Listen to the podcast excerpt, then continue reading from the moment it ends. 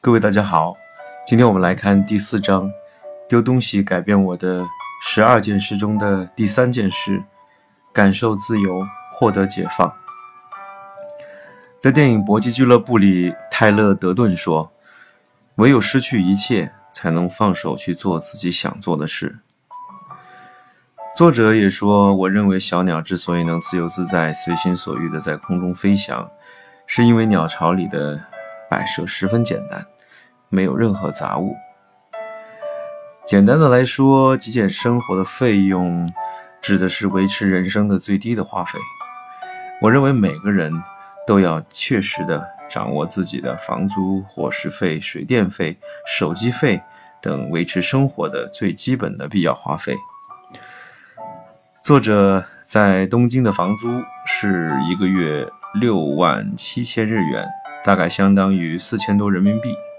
在以前，我们讲过，作者原来的房间是二十六平米，后来他搬到了一个嗯二十平米的房子，并且搬到相对来讲比之前要更偏远的地方。那么，作者的生活的品质呢？他有追求是一定要用 iPhone，平时呢，在伙食上他自己开火，每天他自己做完饭以后带便当上班。他曾经计算过，以他的生活模式，每个月拿十万日元的薪水就能过得很轻松。十万日元大概相当于六千多人民币，因此作者认为老后的生活也不用担心。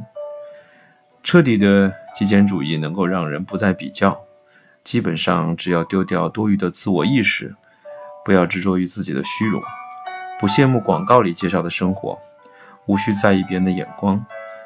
到处都能找到月入十万日元的工作。作者说：“现在我一点也不担心自己的晚年生活。我乐观的想，老了之后只要从事月薪十万日元的工作就好了。而且很多工作只要网络就能完成。搬到极简生活费用更低的国外生活也很棒。”作者认为，为了维持自己的生活水准，强迫自己待在怪异的职场中，损耗自己的能量，甚至有的人工作到了几乎想自杀的程度，简直是本末倒置。不如减少家中的杂物，降低极简生活的费用，就能解放自己，获得自由。极简主义者不受限于工作形态，拥有充分的工作自由。作者在最教小节的最后谈了摆脱贪欲的自由。作者说：“我已经拥有我需要的所有东西，物质无余。